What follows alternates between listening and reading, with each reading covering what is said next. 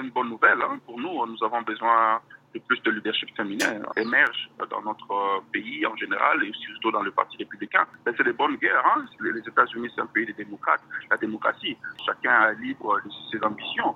Nous ne pouvons pas euh, mettre euh, le monopole à une seule personne, même si euh, le leadership du président Donald Trump n'est plus à démontrer.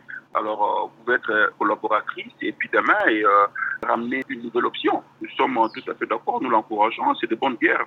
Au choc d'idées jaillit la lumière et nous avons besoin de la crème des crèmes pour gagner les élections en 2024. Quoi. Donc, la candidature de Nikki Haley est la bienvenue et le maire gagne. Vous parlez de leadership féminin. Qu'est-ce que Nikki Haley peut apporter de plus? Elle a été d'abord congresswoman et tout ça. Elle a battu euh, un congressman qui était là depuis des années, en 2004. Et puis après, euh, elle a euh, run pour être gouverneur. Et il y a des records qui est là, je crois de 2011 à 2017, il a été gouverneur. Et puis après, elle a été nommée comme ambassadrice des États-Unis aux Nations Unies. Donc elle a des bons records, elle a un bon parcours. Nous avons besoin de cette touche féminine. Nous avons besoin de ces cœurs de femmes, de mères. Nous avons vraiment besoin de ça pour l'équilibre. Vous savez, généralement, nous les hommes, parfois, nous sommes cartésiens, mais nous avons besoin de cette euh, nuance féminine, nous avons besoin de cet apport féminin. Et Nikki Haley est la personne, elle, elle, a les portraits, elle a des valeurs, elle a les compétences pour euh, jouer ce rôle. Parce que si nous voyons ce qui se passe maintenant, le leadership actuel, cet équilibre-là, cet apport-là, que la femme devait apporter, on ne le retrouve pas. Mais avec Nikki Haley, elle a les records qu'elle a. Et nous pouvons voir que et nous avons besoin de cet équilibre pour le prochain leadership. Et surtout qu'elle est jeune, nous avons besoin de ce sang nouveau-là pour notre leadership euh, au niveau euh, élevé du pays. Alors, vous parlez de ses compétences, euh, de sa jeunesse, de tout ce qu'elle a fait, son expérience, mais au sein du Parti républicain, elle va certainement s'affronter aux trompistes.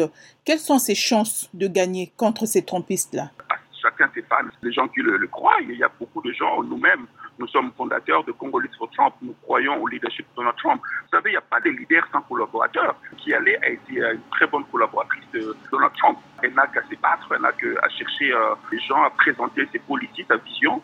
Elle aura certainement des gens qui vont la soutenir, mais c'est les maires qui gagnent, hein, vous voyez. Donc ce n'est pas parce que vous êtes Donald Trump ou vous êtes Nikki Haley qu'on va vous voter. Donc c'est plutôt gagner ces fans, gagner ces républicains-là euh, par euh, euh, nouvel apport, nouvelle vision que vous apportez euh, sur la table pour le pays. Donc, les champs est libre. Hein, dans la politique, rien n'est gagné d'avance. Donc, il faut qu'il fasse ses preuves. Moi, je l'encourage énormément. Et nous encourageons aussi d'autres femmes de la minorité. Et vous savez, moi-même, je suis sorti de la minorité. Elle est de la minorité indienne et tout ça.